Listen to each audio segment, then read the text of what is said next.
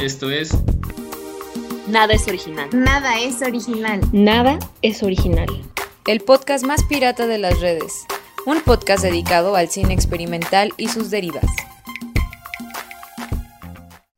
Pues eh, buenas tardes, buenos días, buenas noches, eh, la hora que sea cuando estén escuchando este ma- maravilloso podcast que como saben es eh, Nada es Original, el podcast más pirata de las redes, eh, el podcast favorito de eh, el Underground. Si el Chopo siguiera tan vibrante como lo fue en su época dorada, seguramente sería el podcast favorito porque bueno, aquí hemos hablado de un montón de temas. Y hoy, justamente hoy, después de enterarnos de la trágica noticia, bueno, ni tan trágica, sí, sí estuvo feo, sí fue como un golpe gancho al hígado, medio gacho, pero hoy, hoy me van a escuchar, hoy va a ser el día en que me van a escuchar, pues porque tengo que hablar, sino que como maestro Bunt, ¿no? Me van a escuchar porque... Yo, yo creo que, a- a- y a pesar de todo, yo creo que, yo creo que lo, lo más controversial que, que hemos dicho aquí es que no nos gusta el aguacate. Entonces, qué bueno, porque si no, con el coraje, o sea, cualquier Sí. cosa, cualquier cosa que, que, que digamos no tiene comparación con, con esa confesión del aguacate.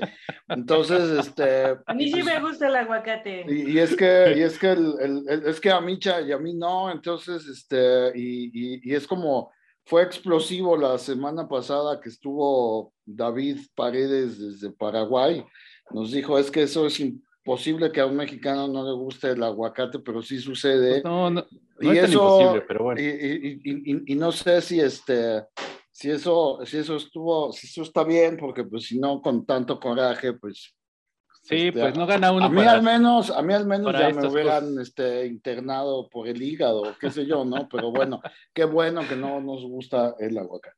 Ha- Habrá que ver si a nuestro invitado de hoy le gusta, ¿no? Ya, ya, le- ya tendremos tiempo de preguntarle Por ese y otros, y secretos. Pero bueno, ya, ya le di la bienvenida al maestro Bunt. Le voy a dar la bienvenida a Carla, que hoy milagro- milagrosamente llegó temprano. Yo creo que se quería enterar del chisme. Quería ver si veníamos a decir aquí cosas aterradoras. Y bueno, ya, este, para dar paso a, presentar a nuestro invitado, que siempre se quedan como media hora esperando que los presentemos. ¿Cómo estás, Carla? Bien, entonces pues hola, mucho gusto, Luis, y pues sí, quiero, quiero escuchar el chisme, Micha. No, no, ningún chisme, pues ya lo que fue, fue y, y para adelante. pues nos complace muchísimo presentar a eh, nuestro invitado del día de hoy, de, evidentemente de corte internacional. Bueno, ya no sé si es de corte internacional porque es más mexicano que, que el aguacate.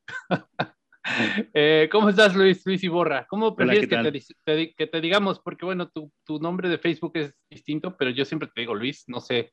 Sí, pues A sí, soy es- Luis, es, es tu no, nombre pues es que artístico, no Facebook- sé. Yo en las redes empecé con esto de, de la desconfianza y no querer ten- tener tu nombre real y sigo igual, Claro. me sigue dando igual de desconfianza. pero bueno, hay mucha gente también me conoce por Kino, pero sí soy Luis.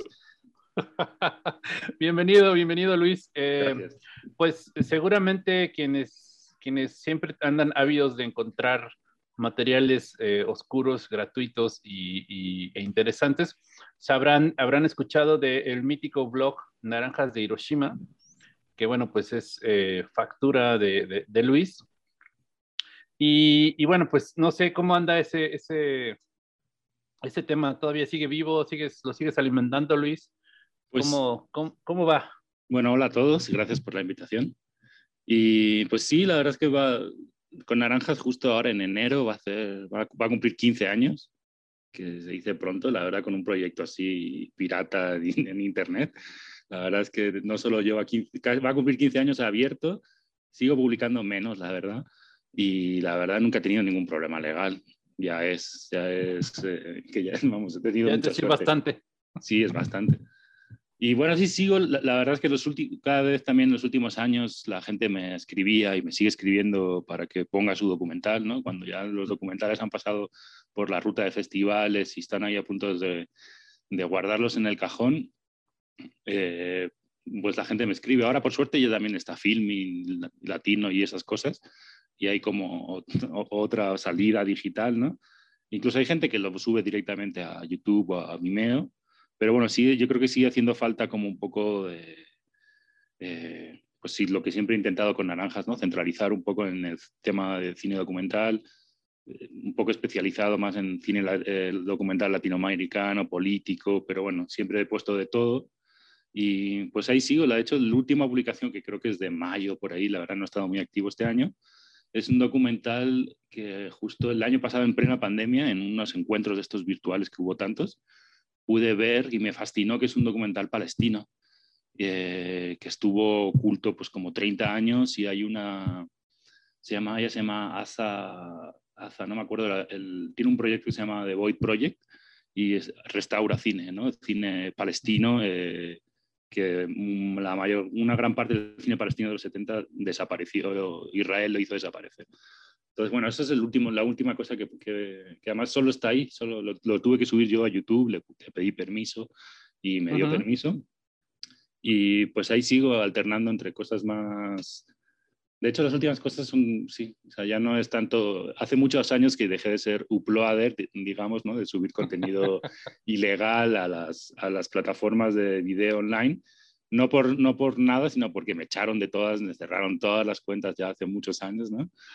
Eh, por suerte aquí en México no se persigue. Cuando vivía en España vivía con un poco más de miedo a estas cosas, pero aquí, pues bueno, aquí, bueno, hace poco justo, casualidad, la semana pasada me, me escribió un amigo de Tepito que él tiene un puesto, tiene un, el, ratoncito libertario, no sé si lo, conoces, que es de los que lleva más tiempo. Yo, de hecho, antes de llegar a México ya, ya lo conocía y fue él, el que me invitó a conocer Tepito. Gracias a él conozco Tepito desde mi primera semana en México. Y justo me dijo que si podía retirar la parte de entrevista que le hice para el abordaje de las ideas, que es un documental que tengo parado, porque había tenido problemas legales con un documental el, de, un documental argentino anarquista de los 70 y, y, no sé qué, a alguien también así de los medios, como del documental alternativo, que a mí fue por lo que me cerraron YouTube la primera vez, justo por, por, por, por producciones cercanas, políticas, por cine documental político. Bueno, me, porque me cerraron YouTube la primera vez. Entonces, bueno, al final está todo un poco siento que no ha cambiado nada, ¿no? En, todo este, eh, o sea, ha cambiado todo, Internet, yo llevo ya pues, con el proyecto va a hacer 15 años y ha cambiado muchísimo, ¿no? Internet y, y, esto de ver contenidos online hoy en día es así como lo más sencillo y, hay miles de plataformas, pero por ejemplo para el cine documental yo sigo sintiendo que, que hace falta, o sea, Netflix no hay una mierda de documentales, la verdad y hay muy poca, o hay muy poca, sobre todo de lo que yo más he, ido publicando, que es el, pues el documental más clásico, más viejito, eso no, no, no, lo encuentra, o es muy difícil, sigue siendo difícil, no, no, lo entiendo. Hay muchas cosas que han cambiado, por ejemplo, que yo sí me alegro, como por ejemplo cuando yo empecé tenía que subir copias de Bertov, así como de estos VHS digitalizados con telecines muy pobres, y hoy en día ya hay varios museos eh, que han hecho el trabajo de restauración, de digitalización y puedes ver casi toda la obra de Bertov en 4K, gratis y legalmente, además. Hay cosas que se han cambiado para, para mejor, por suerte. Pero siguen, sigue estando todo disperso.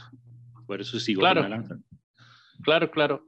Digo, 15 eh, años, como, como dices, pues se dicen fácil, pero seguramente también has visto eh, las políticas ¿no? alrededor de, las, de las subidas y las, y las descargas cambiar, ¿no? Como, como, como bien apuntas, bueno, también yo, yo pienso que de, repente justo estas herramientas que nos acaba de pasar cuando se cayó Facebook, ¿no? O sea, como que todo el mundo, al menos el, el, Latinoamérica se, se, paralizó, no sé cómo estaría en Europa, porque pues dependemos un montón de eso, ¿no? Y como dices tú, bueno, hay, está YouTube, está Vimeo, y hay algunas herramientas. Nosotros eh, tenemos un canal que, que, no hemos alimentado en BitTube, que se supone que es libre y, y, sin, y, sin, censura.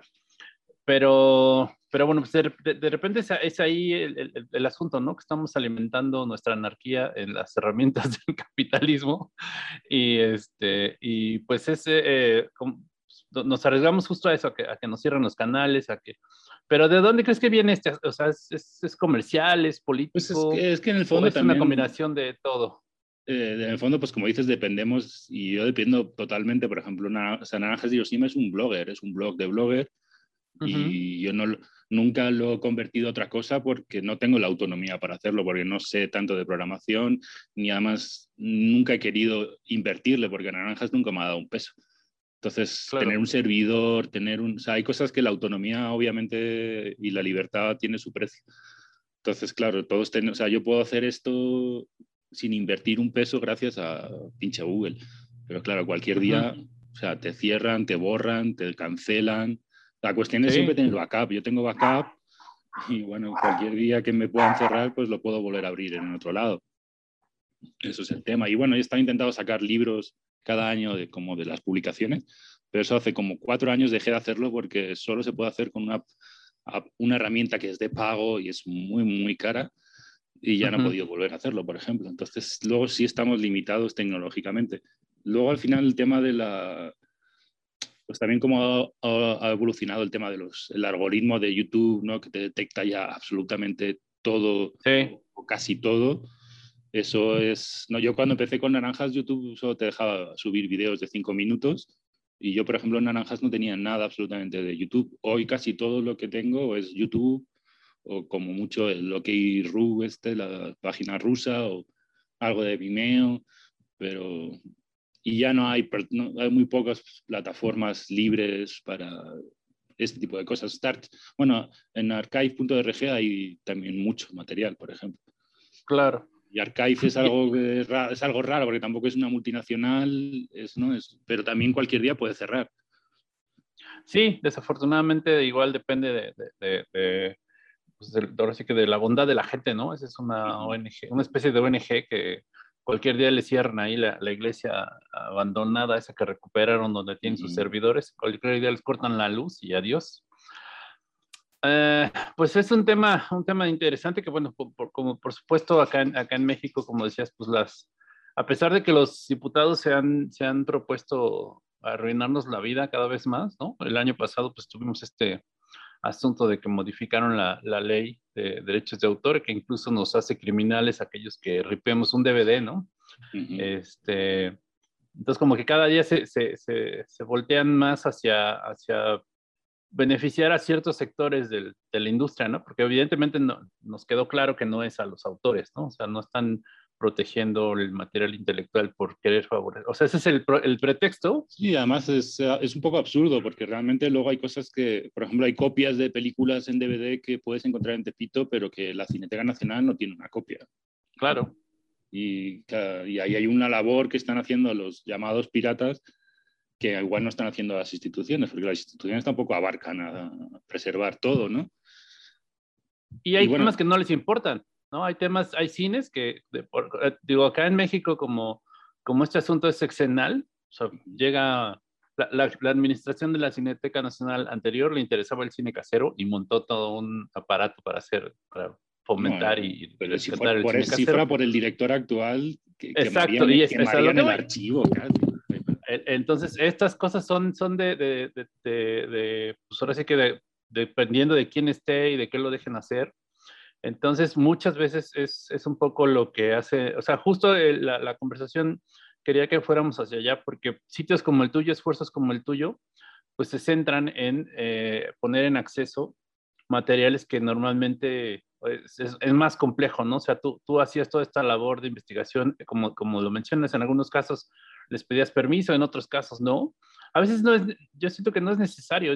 la gente, los, los cineastas, los cineastas de adeveras, entre comillas, deberían tener eh, esto bien metido en su, en su cabeza y en su alma, sacarse la mano del bolsillo y decir, bueno, esta película la hice para que la gente la viera. La voy a poner, o sea, sí le saco jugo, sí la exploto en los festivales, sí me voy a pasear, me voy a, a, a presumirla a Guadalajara, a Guanajuato, a Morelia, donde sea. Pero pasando este tiempo, pues le doy chance y dejo que circule, ¿no? Sino que, ¿para qué carambas la hice? Ese es uno pues de los, de los principales problemas, creo que del cine mexicano, ¿no? Que, que, de repente no se ve, o sea, nos quejamos de que, de que la gente, que en México no se consume el cine mexicano, pero pues si no lo dejamos también que circule libre y que la gente lo, lo pueda conseguir de, de las distintas maneras, pues entonces no sé, no sé para dónde vamos. Pero bueno, yo quiero que el maestro Bunt nos diga algo porque estaba muy, muy preocupado por, por el tema y siempre tiene algo interesante que decir. ¿Verdad, maestro Bunt?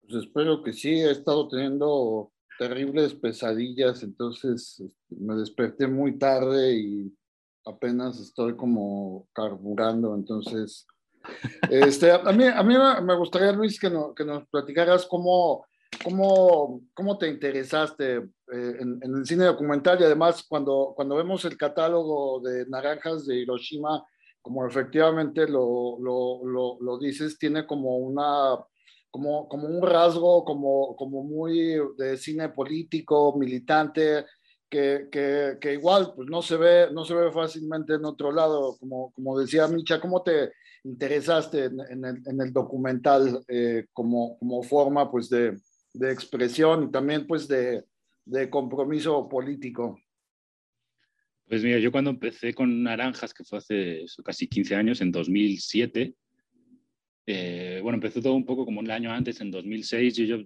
pues, yo esos tiempos vivía en Madrid y pues militaba en, en, en, varios colectivos de cine y de audiovisual, ¿no? a través de cineclubs y de generar contenido político, de marchas y de cosas así. Y, pero el cine documental, la verdad, yo no estaba muy puesto, y, pero justo un amigo, Olmo Couto, que es, cineasta y que sigue, sigue en activo, eh, me propuso dar un taller de cine documental en, en, La Prospe, que es una escuela popular que hay en Madrid, en el barrio de Prosperidad, una escuela autogestionada, y, y me propuso, propuso, dar un taller de cine documental para chavos y yo ahí fue cuando dije, hostias, pues, no, tampoco tengo mucha idea de cine documental. Yo me empecé a clavar en cine documental y justo hubo un taller de Patricio Guzmán en Madrid y me apunté a ese taller y la verdad, aunque suena así de peliculero, pero me cambió la vida totalmente. Ese, ese taller de Patricio Guzmán, porque Patricio Guzmán te, te, muestra, no solo te muestra cómo él hace el cine o cómo, lo, cómo, cómo, realiza el cine documental, que igual eso es más complejo porque fue un tallercito de una semana, pero te, te pone mucho cine documental del que, pues, del que él ha mamado, ¿no? Del cine, sobre todo cine documental sobre todo el 99% de las cosas que nos puso yo no las conocía. ¿no? no sabía, era como, ni siquiera sabía que se podía hacer ese tipo de cine. Nunca había visto nada de ese tipo. Y empecé a, luego a, a hacer un listado, a buscar, y para compartir con la gente de este taller, eh, pues hice un blog que pues llamé Naranjas de Hiroshima. Y, y era en el fondo, pues sí, es lo que sigue siendo una forma de, pues como un, blog de notas gigantes donde apuntar ese cine documental que está repartido por la red, ¿no? Porque luego está, pero para encontrarlo está difícil. Y me propuse siempre que publicara un documental que tuviera su, su póster, una reseña no hecha por mí, sino buscar reseñas y buscar toda la información posible, ¿no? Para que tuviera, no fuera solo poner el documental y ya está, sino contextualizar un poco eso. Y pues así empecé, la verdad. Y, y, más o menos así sigo. O sea, en el fondo, esa, esa especialidad, digamos, de cine documental más político también fue porque a mí me interesa mucho y es, para mí una forma de, de, comprender la realidad política de, pues, de muchos países. En el fondo, el cine documental te puede acercar a ver cosas de los 60, 70 en, en toda Latinoamérica, ¿no? O sea, es que Argentina, Chile, eh, Bolivia, aquí México, o sea, puedes ver tantas cosas que te acercan a esa realidad política del momento, ¿no? El cine militante, lo que se estaba haciendo. Y la gente que se, ¿no? Una de las cosas que a mí me impactó cuando empecé a conocer este cine político, por ejemplo, fue Raimundo Gleiser, ¿no? Como un, documentalista puede ser asesinado, desaparecido, y cómo intentan quemar su obra, y cómo esa obra perdura, y cómo esa obra sigue. Y, y para mí es uno de los referentes, ¿no? O sea, Raimundo Gleiser por, por su cine y por lo que él representa, ¿no? Porque en el fondo, no sé, uh, hoy siento que se ha perdido un poco, a día de hoy, siento que cada vez hay no sé si hay menos cine político o se hace de otra forma realmente el documento, aunque porque lo hay. O yo este mismo año he puesto, puse un documental, un cortito documental de, de las granjas, granjas porcinas, en, creo que es en Yucatán, que está siendo un, problema a nivel global, pero aquí también, aquí también está siendo un problema lo de las granjas, granjas porcinas. Y entonces, bueno, sí sigue habiendo cine documental político actual, porque obviamente las cosas hoy están igual o peor que antes, ¿no? Pero no sé, lo de, sí siento que hay, eh, igual también hay más espacios, ¿no? Ahora mismo para la, o sea, hoy en día el documental político igual puede caber en Docs, MX, en el antiguo Docs DF, o sea, en el Docs MX puede caber más un cine documental más político o incluso en ambulante. O sea, sí hay formas, incluso, y hay, bueno, eh, hoy en día hay muchos, en México hay muchos cineclubs, eh, hay muchos, hay muchos eh, cines chiquitos, hay muchos lugares para ver un cine diferente. Obviamente no es algo masivo, sigue estando ahí el monopolio ¿no? de los cines, lo de siempre, pero no sé, igual me he perdido ya un poco de la pregunta.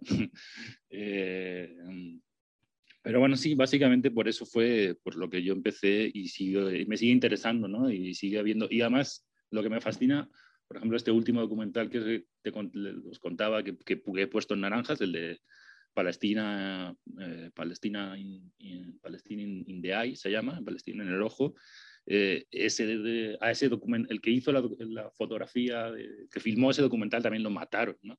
Y es un documental que yo no conocía hasta el año pasado, así como o sigue habiendo mucho cine por descubrir. A mí eso es lo que me fascina, que, hay mucho cine nuevo por ver, pero hay mucho cine viejo por ver y por revolver a ver también, ¿no? O sea, hay cosas que... Y yo, por desgracia, para, por eso sigo sintiendo que hace falta naranjas de Hiroshima, porque no hay muchas alternativas para ver ese cine documental más antiguo. Como que parece que, no sé por qué, porque hay grandes documentales que deberían estar en las grandes plataformas, en 4K, y, yo los vería tan a gusto. Y yo, yo, creo que otra gente también, pero bueno, luego también están estas dinámicas ¿no? de Netflix que luego ves, ves, las cosas solo por las portadas, ¿no? Y ni siquiera sabes quién lo ha hecho, ni, o sea, no te Ni te preocupa, ni te preocupa quién lo hizo. Sí, no, pues como... Y no sé, y eso es radicalmente opuesto, ¿no? Pues lo, yo lo que hago en Naranjas, o por ejemplo, si te vas a Tepito, te van a contar la vida y obra del director y va a haber como más, más comunicación, ¿no? Que luego hay temas, por ejemplo, hay temas ahí que no sé si vosotros lo habéis tratado, pero a mí ha pasado varias, varios conocidos que han hecho su documental, ha ido bien, ha ganado premios, ha ido a festivales y está en Netflix, pero ¿cuánto les ha pagado Netflix? ¿Quién es el pirata aquí? ¿Quién es el pirata aquí? ¿no? Porque luego dices, joder, en el fondo eso te pagan por, por emitir tu documental. Vale, yo, no, yo al menos no gano dinero, ¿no? Yo lo hago de forma pues, altruista y bueno, también me ha dado muchas cosas nada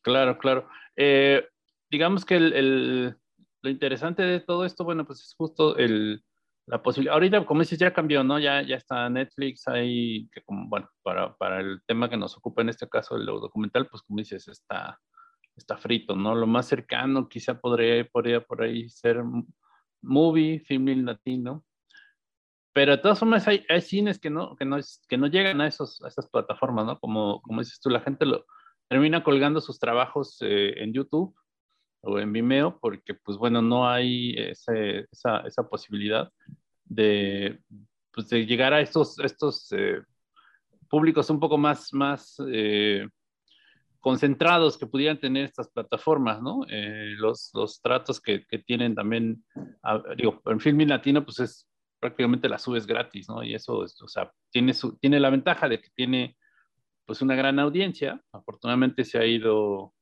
colocando, pero bueno, pues a ti no te reporta, no te reporta un peso, ¿no? De, que, bueno, sabemos que no, no se hace cine documental con el afán de volverse millonario, ni mucho menos, pero bueno, siguen siendo esfuerzos como el tuyo pues, fundamentales, ¿no? Hay, hay, ahora hay mucha más competencia, creo que está más compleja la cosa, ¿no? También, no solo por la cuestión de los derechos, sino por, digo, lo vivimos en esta, en esta pandemia, que este, que hay, hay demasiadas cosas sucediendo en línea, hay muchas, digo, te metes a Movie o a, cualquier plataforma y no sabes qué ver, porque está, está, hay tantísimas cosas que ya, ya o sea, ese, ese punto estamos, estamos un poco eh, complicados.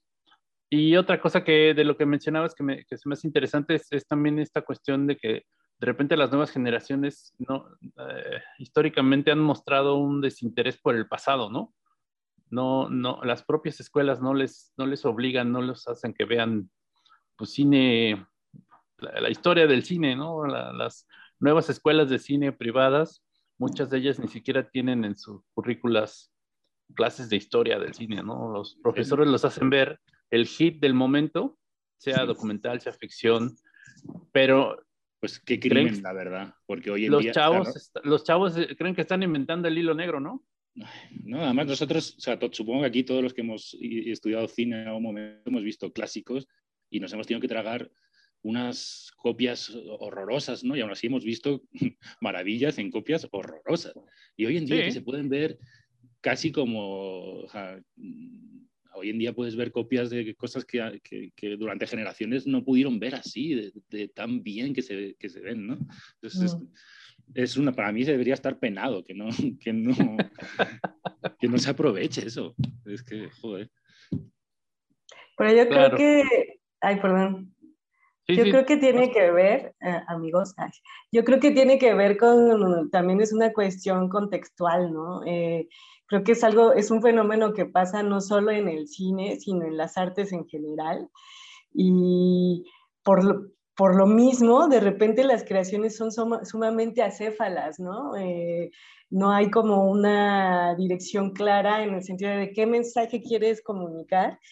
Y en el caso de lo que estabas platicando, Luis, de los documentales y todo este rollo de, de, todas las obras que se han creado a lo largo de la historia, que pues muchísimas no conocemos, y sobre todo porque creo que el documental eh, como que empezó a tener fama, por así decirlo, o gozar de popularidad, pero hace poco tiempo, ¿no? Relativamente. Y entonces todos los documentales antiguos de algún modo se quedaron en el imaginario de las personas como algo aburrido, ¿no? Ay, es que ver un documental, no manches, qué flojera, ¿no? Etcétera. Y entonces a mí me sur, o sea, a mí me inquieta mucho la gente como tú, Ay, ¿no? Que digo, no manches, o sea, mantener vivo esa, esa onda de decir, ah, no, pues tengo este proyecto y sí, yo igual y no gano un varo con eso, nada, ¿no? Pero, pero quiero mantenerlo, híjole, se me hace, o sea, que ese, ese fueguillo ahí que mantiene eso, o sea, ¿cómo lo mantienes? Pues, ¿no? O sea, es una cosa muy loca, o sea, ¿cómo le haces para no caer, para no decaer, ¿no? Así, pues sí, sí, me ha pasado mucho y muy a menudo y me, y me sigue pasando. Obviamente, por ejemplo, este año casi no he publicado de Naranja, pero también me ha aportado muchísimo. Yo, por ejemplo, no tengo ningún estudio formal en cine documental, pero pues me ha permitido, por ejemplo, trabajé un año en la Cineteca Nacional en preservación y fue gracias a mi trabajo en Naranjas de Hiroshima, no a ninguna otra cosa. ¿no? O sea, eso para mí, he estado jurado en festivales, he estado en, bueno, a, a, por ejemplo, lo conozco gracias a estas Naranjas, a, estas, a tantas cosas que en el fondo me han vinculado con... Además está curioso porque, te digo, desde trabajar en la Cineteca Nacional a estar en festivales, a lo más underground, ¿no? A tener contactos con colectivos políticos y con piratas, ¿no? Tengo muy buenos amigos que viven, o sea, que son piratas, que viven realmente de eso.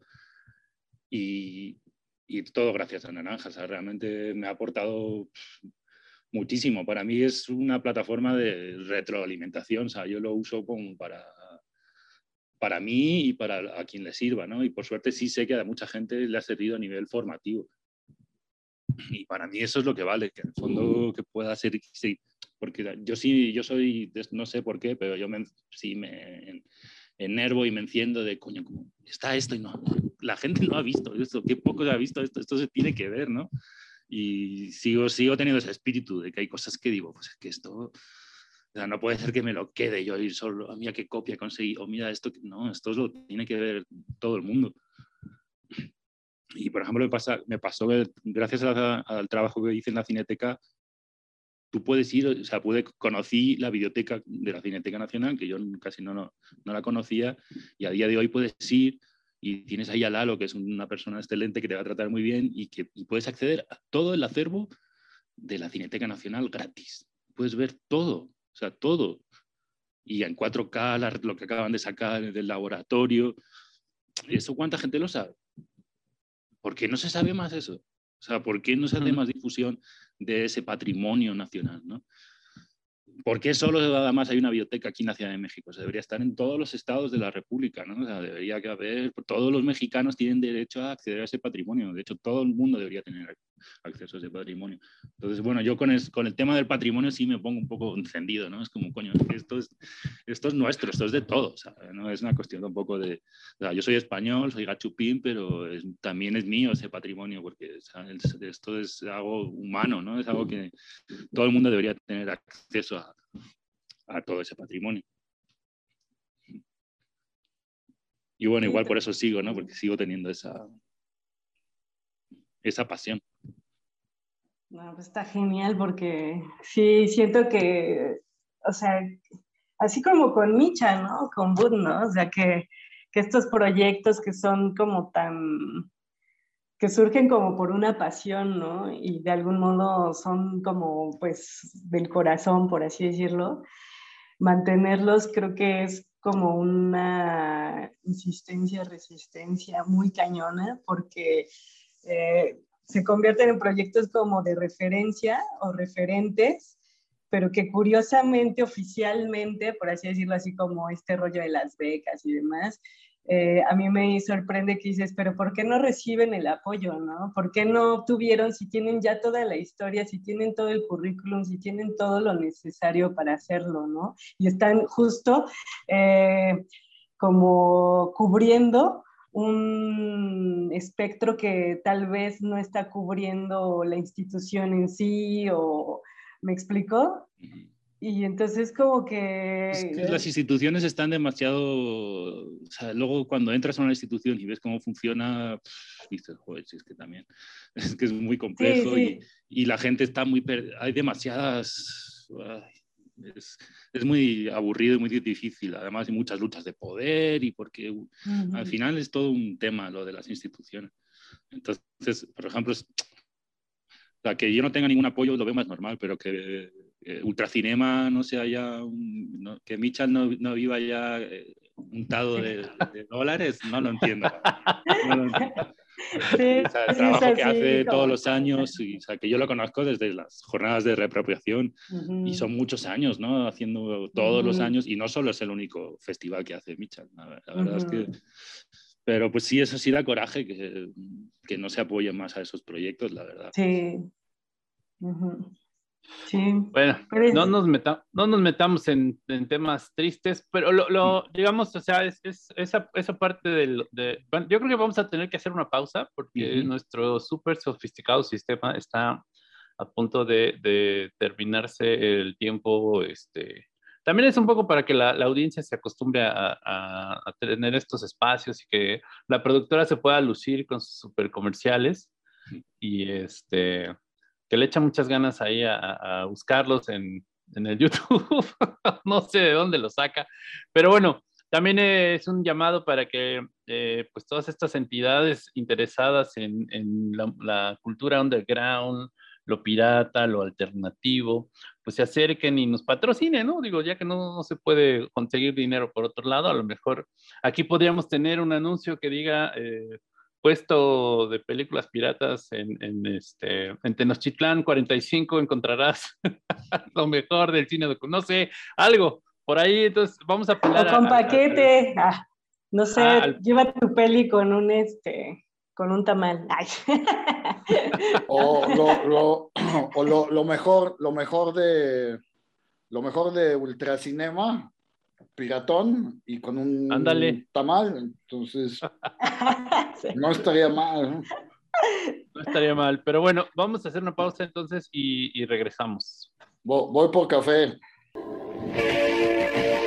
Cuando la emoción comienza al primer pedalazo, es que está sobre el mejor triciclo o bicicleta.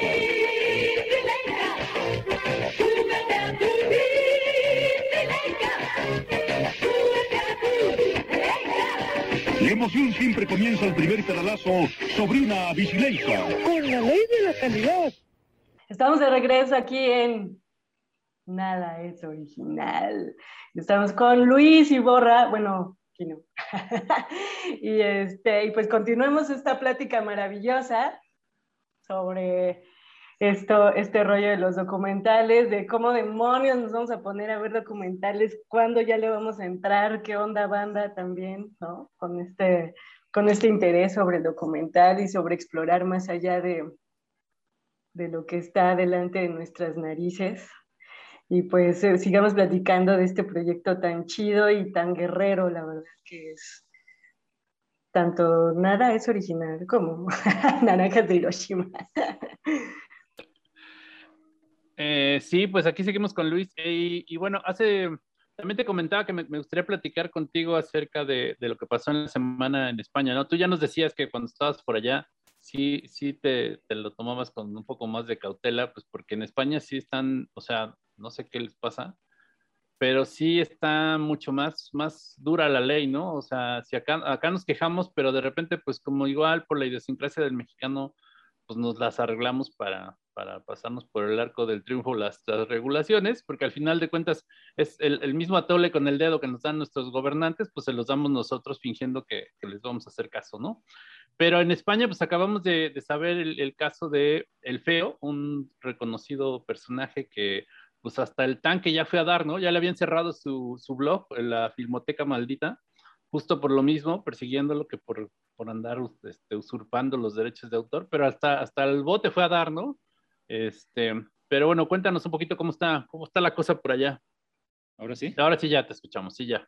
Ah, pues bueno, te decía que más que bueno, la ley, que la ley yo creo que más o menos es igual aquí y allí, lo que pasa es que la, la, aplicación de la ley es, sí es diferente allá que acá, ¿no? Acá, acá, al final, bueno, lo que ha pasado con el FEO, más que con la Filmoteca Maldita, porque la Filmoteca Maldita es, digamos, eh, es con lo que el feo ha conseguido salir del underground y ya se ha convertido en una superestrella, ¿no? Se ha pasado, a, ha dado el paso a YouTube y ahora es, youtuber y la verdad es que le va muy bien, tiene así, hasta tiene millones de visualizaciones y tiene mucho, la verdad es que tiene muy buen discurso y tiene esa voz de, doblador de cine español de los 80 que, que, queda muy bien. Por lo que ha tenido problemas legales ha sido por la, el otro proyecto, que es la Filmoteca The Woman, que esa página sí es la que han cerrado esa sí es una, una página como de, para encontrar películas de todo tipo, ¿no? Si tiene, lleva como que desde 2014 o por ahí, 15, y, y, es una página muy grande, ¿sabes? Y tiene mucho, un catálogo muy, muy grande de películas de, todo tipo. Eh, y, y, justo la semana pasada eh, pues sí, lo detuvieron, lo llevaron al calabozo. Yo le, escribí a, Feo, no, no, nos conocemos, pero sí le escribí para darle apoyo moral y me contestó buena onda. Eh, pero, y no, o sea, no ha hablado demasiado sobre el tema. Sé que le va a llevar este David Bravo, que es uno de los mejores abogados en temas de derechos de autor que hay en España, que está muy metido en en temas de, pues eso, de copyright, de Creative Commons, en general todo el tema de derechos de autor y audiovisuales es, es la referencia. Entonces, bueno, eso da bastante tranquilidad. Pero siento que si le ha contado de él es que fue la policía así a lo bestia a su casa con una orden judicial, entraron, le revisaron todo, le confiscaron en la compu, eh, discos duros, lo llevaron a declarar y luego lo soltaron. Tiene toda la pinta de que una productora en España el fondo, con que una, una productora haya denunciado por una cula eh, y le llega a un juez, el juez hace y, por lo, o sea, no sé, no sé realmente qué es lo que ha pasado, pero yo eso es lo que me imagino que, que ha pasado, porque en España además Ejeda, que es la, como antes estaba las GAE, que ha perdido como mucha fuerza, pero también está Ejeda, que es otra de las, eh, ¿cómo, se llaman, ¿cómo se llaman estas? Son sociedades de gestión.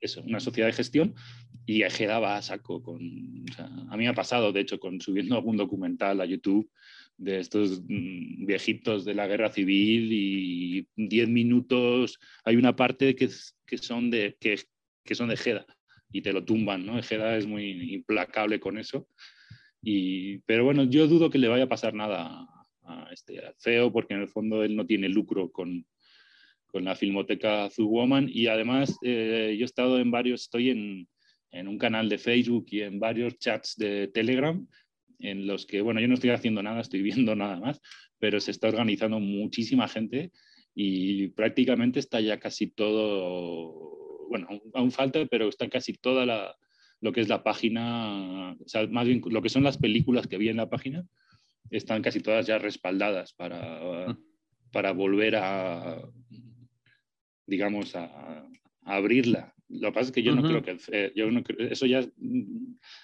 va a pasar a ser algo colectivo, yo siento, porque claro. a nivel eh, legal no creo que es algo que pueda hacer él, otra vez. Pero lo bueno es que ya hay un movimiento muy grande, ¿eh? muy grande, de gente de todo el mundo que está ahí descargando teras de, de, películas para volver a ponerlas a disposición, porque también es lo que hablábamos antes con Naranjas, a lo que, lo que está en la filmoteca Zo Woman, eh, gran parte es un cine que no puedes ver en las plataformas. Es un cine que no está en los catálogos, que ha desaparecido, que, que solo salió en DVD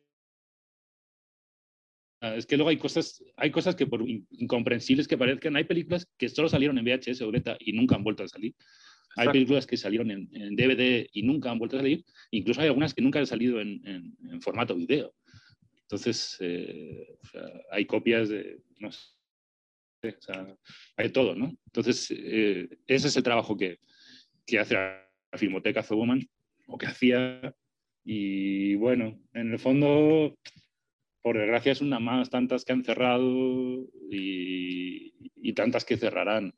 La cuestión es, pues es, como decía Raimundo Leiser, ¿no? vendrán otros y continuarán. En el fondo ya luego pasa a ser, yo creo que el FEO ha hecho trabajo suficiente y ahora que siga con YouTube y con esos videos tan buenos que hace, yo creo que es suficiente. Ahora el resto, para que continúe ese trabajo, pues a ver, lo que pasa es que los trabajos colectivos, como bien sabes, son más complejos.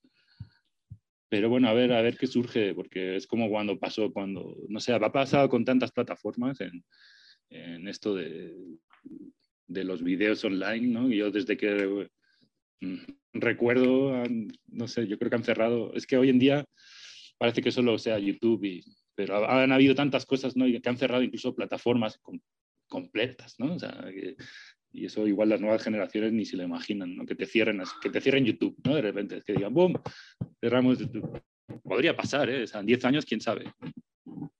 Sí, y digo, pues es, eso está, es, es, interesante porque también va en paralelo con, justo con, con los sistemas de descarga, ¿no? El, el, el, Napster famoso que todos disfrutamos en su momento era, era la, la maravilla, hasta que, pues, como dices tú, por, por cuestiones eh, pues, eh, no sé, incomprensibles, de repente, pues los señores de Metallica, como no, no se ganaron un millón de, dólares más de los 200 que se ganan al año, pues se, les ocurrió ir, ir, sobre la gente de Napster y bueno. Y, eh, pero afortunadamente está el, colectivo, que pues, si bien es complejo, también tiene sus, sus, ventajas, ¿no? Porque así como se tarden en generar candados y generar legislaciones y generar cosas, eh, al mismo tiempo se van a tardar en, responder, ¿no? Así como se, cayó el Napster, de repente surgió el Emule, ¿no? Que, sigue por ahí dando sus, últimos coletazos, pero bueno, pues los enlaces de la mula eran también otra, otra joya. Bueno, yo lo disfruté muchísimo, ¿no? Lo que le pasó a Mega Upload, que terminó siendo Mega ahora, y, insisto, creo que siempre va a haber como alternativas y, bueno, eso, eso es, es, es, está padre, pues saber que, que, la gente no se rinde y que va a tratar de rescatar lo que, lo que, lo que en su woman había y bueno, aunque siempre está esa, esa cosa, ¿no? De, ver cómo, cómo se organiza, pero bueno, por lo pronto es eh, destacar, ¿no? Justo esa, esa parte, eh, pienso yo que es esa necesidad que tenemos de compartir cosas, ¿no? como que es inherente a todos los que nos gusta el audiovisual, sea el que nos guste, sea el, de, tradicional o el experimental o lo que sea, tenemos esa, esa necesidad, no sé, no sé por qué, psicológica, no nos querían de chiquitos y queremos compartir lo que sea. Y en tu caso, pues es interesantísimo esta, esta labor, como decía Carla, pues sí, no, no es, no cualquiera le entra ese, ese toro por todas estas cuestiones que ya hemos platicado, ¿no? Legales, económicas, eh, de, seguramente pues puedes dedicar, podrías haber dedicado tu vida a otras cosas que sí te dejaran dinero, pero no, tomas ese, ese, ese camino. Y ahora eh, quiero llevar la conversación hacia esta nueva faceta que, que, sé que estás emprendiendo, ¿no? Ahora ya te, te volviste en uno, uno, más de los arqueólogos este, audiovisuales de, de, de, este país, que pues van conectados, ¿no? O sea, a, a, lo mejor en algún momento pues andabas buscando eh, entre las ruinas ahí de, de, de, los bytes, rescatar alguna joya documental, pero ahora ya, ya eh, por, lo, por, lo, que veo, estás muy, muy clavado tratando de, encontrar esas joyas perdidas en, en, los mercados de pulgas, ¿no? También. Pues llevo ya unos años, la verdad es que fue un poco a través de, de mi paso por la Cineteca Nacional, que aunque en la Cineteca yo estaba con, en preservación videográfica eh, y no, nuevamente no llegué a tocar película, pero luego cuando salí de ahí ya eh, empecé, fue una que ya decidí comprar una película y ahí ya, ya empezó todo mi, todo mi, bueno, mi nueva aventura. La verdad es que justo por lo que hablábamos antes, ¿no? de, de, por, por, qué hacer estas cosas, justo ahora estoy en, en proceso beta de como una nueva, un nuevo brazo de Naranjas de Hiroshima que se llama La Pequeña Filmoteca de Naranjas de Hiroshima, que también lo estoy haciendo así en formato blog y ahí es donde estoy de formato beta aún, ¿no? porque no, aún no, pero ahí es donde estoy poniendo, digamos, todo mi trabajo de investigación con el material fílmico que he estado encontrando en los últimos años. Y y pues también lo que hablábamos al principio, ¿no? antes de, de empezar a grabar, ¿no? que, lo de las becas y lo de las...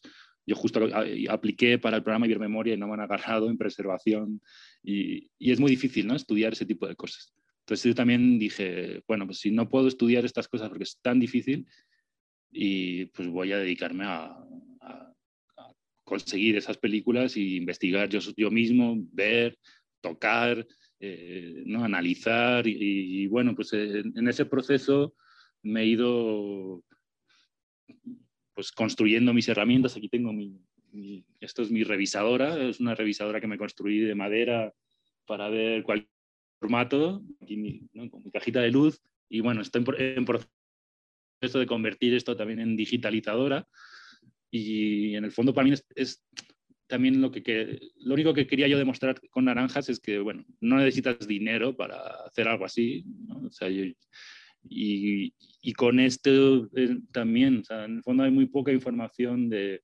de, las propias instituciones de cómo son los archivos, ¿no? Cómo es una, cómo es una película realmente, qué, características tiene, cómo son las colecciones, qué, qué, es, qué es, es realmente un archivo por dentro. ¿No? Y eso siento que las instituciones también, como están muy pendientes o muy, están muy volcadas en, en otras cosas, tampoco tienen, y ahí al final, uh, sí, no, no, hay interés tampoco eh, en que, la, que, el público final, o sea, el público final con que vea la obra digitalizada suficiente, ¿no?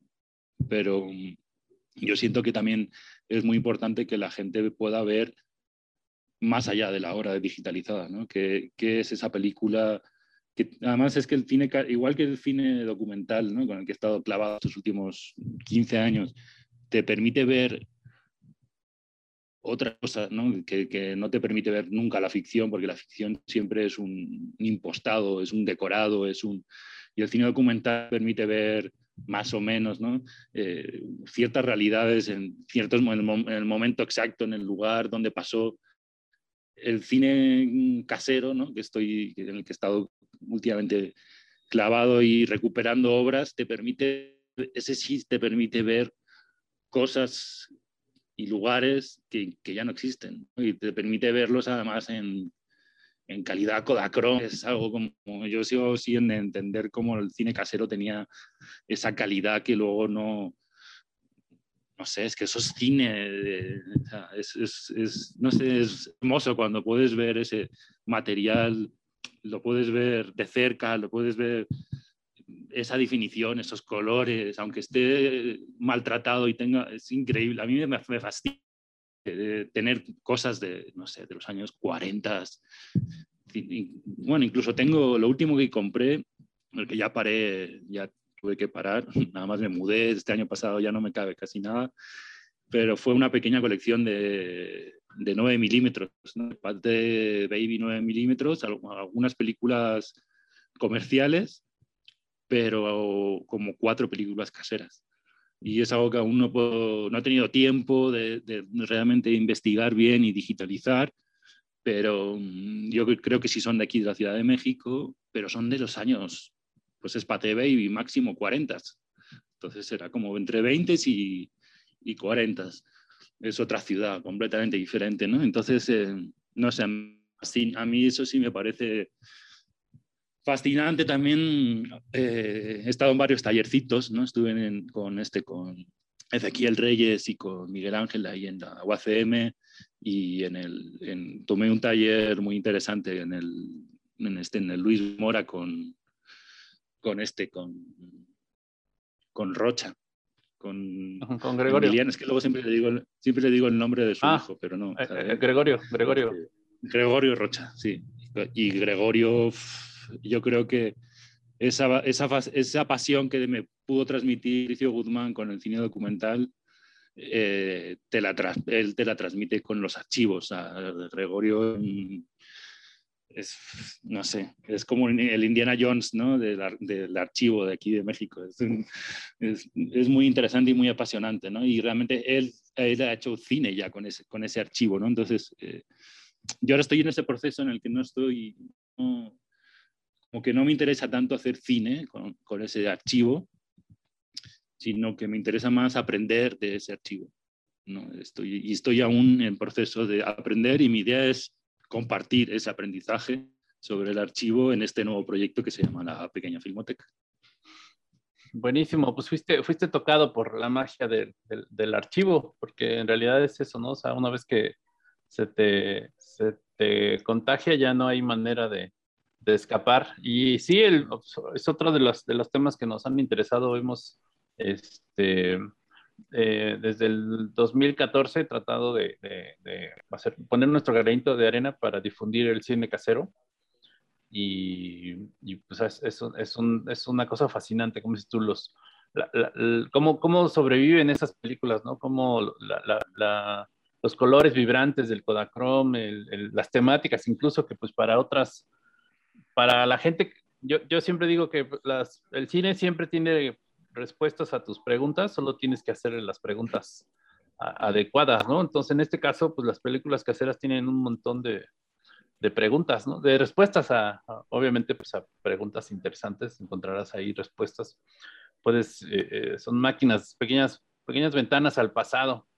Es, es, un tema fascinante. Luego, ahora, ahora vamos a hacer el Día del Cine Casero, ¿verdad, maestro Bunt? Vamos a hacer una, así es, así es, vamos un evento. A a, tener en unos días el, el, Home Movie Day México, que se celebra pues en varias partes del mundo, varias ciudades, y pues ahí vamos a estar compartiendo algunas eh, películas y por supuesto impresiones acerca de las películas eh, caseras que vemos, y es todo...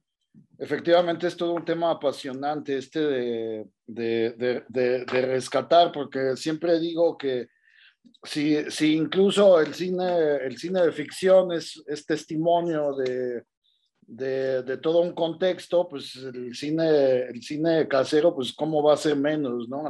Es, hasta se acentúa más, ¿no? Esta cuestión del, del contexto pues, social, histórico, etcétera, ¿no? Entonces, eh, pues, pues les invitamos también, por supuesto, Luis, que ahora está en esta nueva faceta, y les invitamos a quienes se interesen pues a, a, a, contactarnos y a ver qué locuras se nos ocurren próximamente. Luis, una, una pregunta a lo mejor indiscreta que luego me da cuando, cuando, cuando vienen de, eh, de fuera los amigos, siempre me da por preguntar por qué México, porque pues nosotros damos por sentado pues un montón de cosas, ¿no? Este, me, dicen, amo, amo México, y yo así como, pero es México, pues porque nosotros ya estamos aquí, pero tú qué, que te, te, adoptó, te adoptó México. ¿Por qué? ¿Por qué decidiste venir para acá?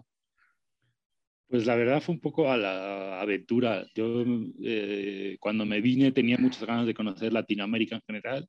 Yo me vine muy ilusamente con un par de miles de euros pensando que me iba a hacer el, todo el rol. Y de hecho mi idea inicial iba, era empezar en Argentina, pero justo en el último momento dije, no, en Argentina conocía gente y dije, no voy a México que no conozco a nadie. Y de hecho, llegué aquí a México, solo tenía una antigua alumna de justo del taller este con el que empecé el cine documental que estaba en Chiapas, Blanca, y aquí en la Ciudad de México solo conocía a, pues a la gente del ratoncito libertario, a, a, piratas de Tepito y colectivos así políticos. Y, y, no sé, la verdad fue un poco así a, sin, sin, ningún tipo de... La gente me preguntaba, ¿por qué te vas a México? Y tú también desde fuera no parece, da miedo México, ¿no? Luego, no sé, también es muy raro cuando llegas aquí y de repente dices, ¿por qué me siento en casa? No sé, ¿no? ¿Por qué te sientes, uno se siente muy en casa? También me, me, algo que me sacó mucho de onda cuando llegué a México es lo bien que te tratan, ¿no? Era como, yo decía, aquí hay gato encerrado, ¿por qué me tratan tan bien? ¿no? Hasta, hasta que llegué a la conclusión de que, algo de que lo raro, el raro era yo, ¿no? que realmente no estás acostumbrado a que te traten así, de que te traten como sin conocerte, te traten tan bien, la verdad. Y pues ahora ya estoy casado con una mexicana, ya, aquí ya estoy muy achilangado, entonces pues para mí ya es mi segunda casa México, entonces... Eh, no sé. en el fondo, para mí México, o sea, lo malo que tiene es la política y las decisiones que ha habido por la política, ¿no? Porque el narco es una cuestión política 100% y el tema de la inseguridad. Y, yo también aquí en México, gracias a, pues, a los medios libres, he podido conocer eh, realidades como Cherán en Michoacán o, eh, no sé, autodefensa. he podido conocer realidades eh, muy chingonas, ¿no? O sea, porque México es muy, muy grande, muy diverso. México en el fondo son muchos países y muy, muy diferentes. Entonces México tiene lo, lo peor, pero también tiene lo mejor. En el fondo tienes ahí ejemplos de lucha que no los ves en ningún otro lado, ¿no? Y, y, no sé, en el fondo México tiene eso, tiene, es muy chingón y o sea, lo malo en el fondo es es una cuestión política. Claro, claro. Pues qué, qué bueno que, que, decidiste. Ya, ya al final de, ya ni siquiera perdiste el viaje, ¿no? Ya te, te achilangaste, como dices. Sí, ya no, me achilangué totalmente. Oye, yo siempre que te veo te pregunto y, y te insisto en que, qué pasó con el abordaje de las ideas. Ah, pues mira, justo el año pasado. Necesitamos ese documental, Luis, ya. el año pasado dije, empecé el 2020, el 2020 dije, voy a, voy a retomar el documental, voy a volver a Tepito, voy a, ver, voy a hacer el qué, qué, ha pasado ahora, ¿no? Porque sí siento que ese documental, yo lo. Luego la gente me pregunta, ¿qué pasa con tu documental de, sobre la piratería? Bueno, para mí no era un documental sobre la piratería, era un documental sobre el cine en México. y, y una de las yo cuando llegué a México, algo que me, que me volvió loco era, o sea, en España la piratería era, pirate, es, era y sigue siendo online y estaba como muy encima de la mesa, era algo como muy, ¿no? la, la industria se quejaba de, nos estamos arruinando, la piratería nos está robando. Y de repente llego aquí a México y me ve, todos los tianguis, es brutal, ¿no? Y sin embargo, yo cuando llegué, las cifras de, cine en México iban a mejor cada año. Y, eso demostraba que la piratería lo único que hacía era que la gente tuviera más cultura cinematográfica. En el fondo, a mí me fascinó llegar a Tepito y, y ver la colección completa de las obras de, este, de, Almodóvar o de... Del que quieras, del, que, tú, que tú busques. Porque hay tanto cine español aquí, ¿no? O porque hay tanto cine de todos lados, ¿no? Y eso, bueno, esa era una de las cosas que quería hablar con, en, en, el abordaje de las ideas, que justo que lo quise reiniciar cuando empezó la pandemia y lo tuve que volver a parar. Sí me gustaría retomarlo algún día porque la verdad siento que, que no ha cambiado nada. O sea, han cambiado, ha cambiado todo, pero no ha cambiado nada, porque tú te vas hoy en día a los tianguis y está todo el catálogo de Netflix, todo el de HBO, todas las plataformas están en DVD y en Blu-ray, en las calles, ¿no? Y dices, sí. wow, o sea, wow, o sea, a mí eso me sigue pareciendo fascinante. Entonces siento que no, en el fondo no pareciera que pareciera que pues ya dices, bueno, la gente tiene Netflix, la gente tiene HBO y pero sí, tienes toda la razón, o sea, acabo de ir a la Plaza de la Computación y te siguen vendiendo las torres de, de, DVDs como, como si fueran tortillas, ¿no? Y, y entonces, y sí vas a cualquier mercado y tienen, ahí sí, ahora sí que dependiendo de, de los gustos del público local, pero bueno, los, los éxitos de, las plataformas están en DVD. Es, es, algo que no, no, o sea, no, eso no, no va a pasar. Creo que lo único que te venden en, en USBs es música porque sí he visto que en varios lugares te venden 300 gigas de música, ¿no? O sea, no sé cuántas, 32 eh, gigas de música, no sé, o 300 canciones más bien, ¿no? Y, pero el DVD sigue rifando, ¿no? Sigue, sigue rifando, sigue por ahí. Y este, y tiene, tiene, su, tiene su, su misterio. Pues ojalá que no lo, que no lo dejes. Acá, acá estamos, yo levanto la mano para ayudarte en lo que necesites. Te lo, te lo digo siempre, eh, lo que necesites y por supuesto Ultracinema lo estrenará en su momento, está la puerta ahí abierta para que cuando sea el momento lo, lo, lo presumamos con muy, muy platillo, porque sí... el, año, este el año siguiente. Yo ya va a hacer 10 años que empecé con ese proyecto, la verdad. Mira, pues ya, ya, ahora sí que ya es un buen número para, para darle, darle cierre. Y, como dices, pues plantearlo así, ¿no? ¿Qué pasaba hace 10 años cuando empecé y qué pasa ahora? Creo que puede ser un, punto de vista.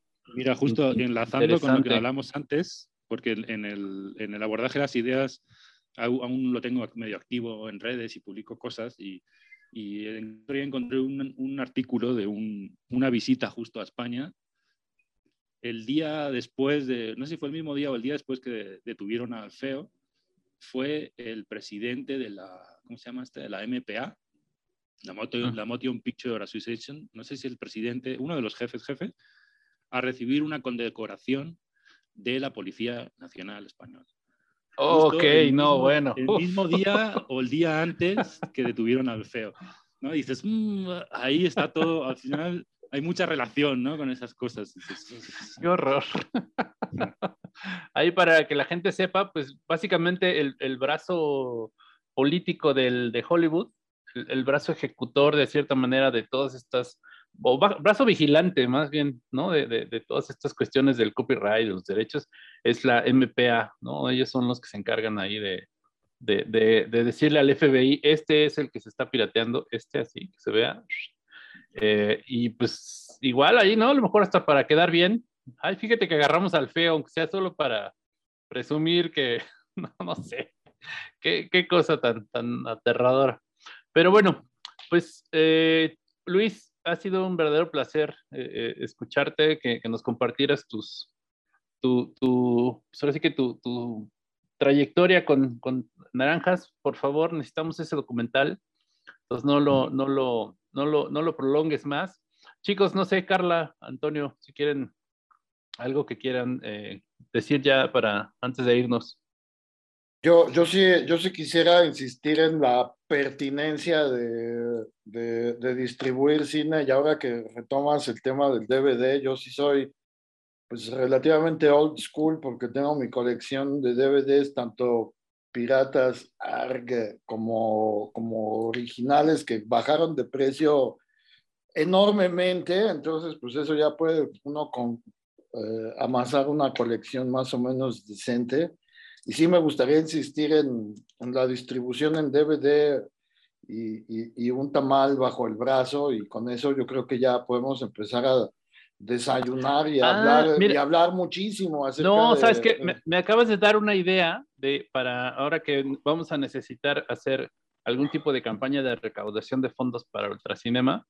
Eh, vamos a hacer un DVD con lo mejor de lo más destacado de los 10 años y que venga acompañado de un itacate o de un taco acorazado, ¿no? Acá de, estilo Tepoztlán. Porque, ¿Por qué no? ¿Por qué no? Sí estaría, sí estaría el, el festival será acá en Tepoztlán y ya ponemos a la productora que produzca los itacates y los tacos acorazados. Y, y, y, Ella que es teposteca. Ella que es teposteca de, ah, de, nacimiento. Pues, pues sí, sí, Glicerina, que, que, fue parte de nuestro querido y admirado eh, Antonio Arango, eh, a, él sí le mando saludos, otros personajes mencionados aquí no, este, pero, este, pero, eh, pero pues bueno, este, pues si estuvo glicerina, ¿por qué no puede haber glicerina número 4 con el itacate, no? Ya, ya se me está antojando y, y pues ya este, en algún momento tendré que ir allá a Tepos para, para comer algo rico. Y pues, pues eh, nada más agradecer a, a, Luis, que, que, sí, no nos conocemos personalmente, pero nos hemos eh, eh, topado en Facebook y, y, pues hemos visto proyectos, publicaciones harto interesantes y pues sí, este, sí, el, el, a, a, mí me sigue sorprendiendo el catálogo de, de las naranjas de Hiroshima, porque bueno, ahí hay cosas que de plano ni Dios Padre puede, puede conseguir. Entonces, este, gracias Luis por, por tu tiempo, por revelarnos algunos secretos y pues igual estamos en, en contacto y, y pues, eh, pues Carla, a ver, no sé si tenga algo que decirnos o si nuestra productora tenga algo que reclamarnos por andarla comprometiendo a hacer itacates, pero es para una buena causa. Yo, pues, nada más agradecer tanto a Luis como pues, a Mincha, a Bunt, a Dani, a mí. Ah, no, no, no, no este, agradecer este día y, pues, sobre todo, pues, también el que nos hayas compartido eh, tu experiencia y, pues a mucha banda, ¿no? Que no, no, no, todo el mundo conoce este proyecto de Naranjas de Hiroshima ni, ni, el nuevo proyecto que estás armando pues creo que es bien importante también darle difusión y que la banda se acerque, ¿no? Porque no tienes que ser un erudito ni mucho menos para decir, va, voy a ver un docu, ¿no? Entonces, saber que hay cosas tan accesibles creo que es súper importante.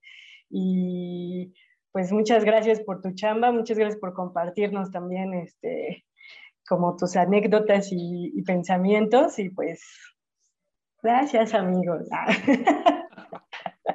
Ay, Carlita, Carlita. Pero bueno, pues sí, eh, Luis, la verdad estuvo interesante la, conversación. Sabes que acá eh, Ultracinema este es tu casa.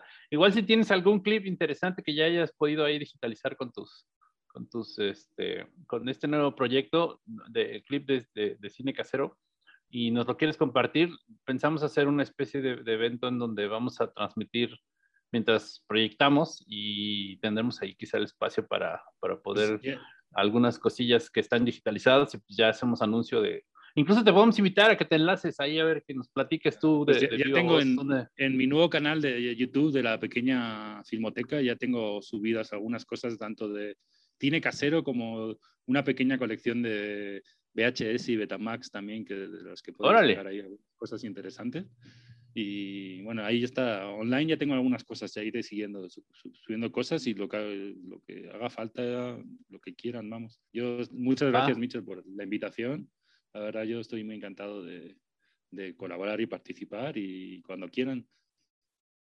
Buenísimo. Pues eh, pues bueno, muchas gracias a Luis, a Antonio, a Carla, a, Daniela, la, productora de este programa. Fue eh, interesante descubrir que sigue habiendo gente que a pesar de, pues a pesar de los pesares, a pesar de que, de que no, no, no, no, no nos la ponen fácil, tenemos esta ilusión por compartir lo que sabemos y, y, y tratar de, pues de cambiarle el, el panorama al a las personas interesadas, ¿no? Nosotros desde la trinchera del cine experimental, Luis abonando por ahí por el cine documental, y, no nos vamos a no nos vamos a dejar caer porque de repente pues no sucedan las cosas que esperamos.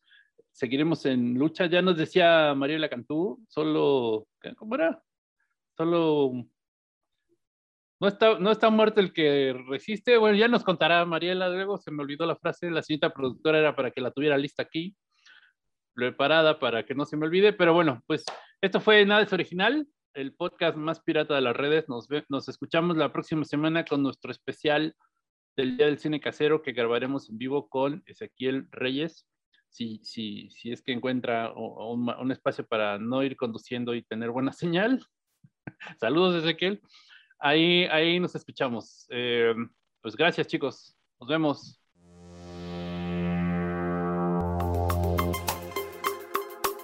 Esto fue Nada es original. Nada es original. Nada es original. El podcast más pirata de las redes.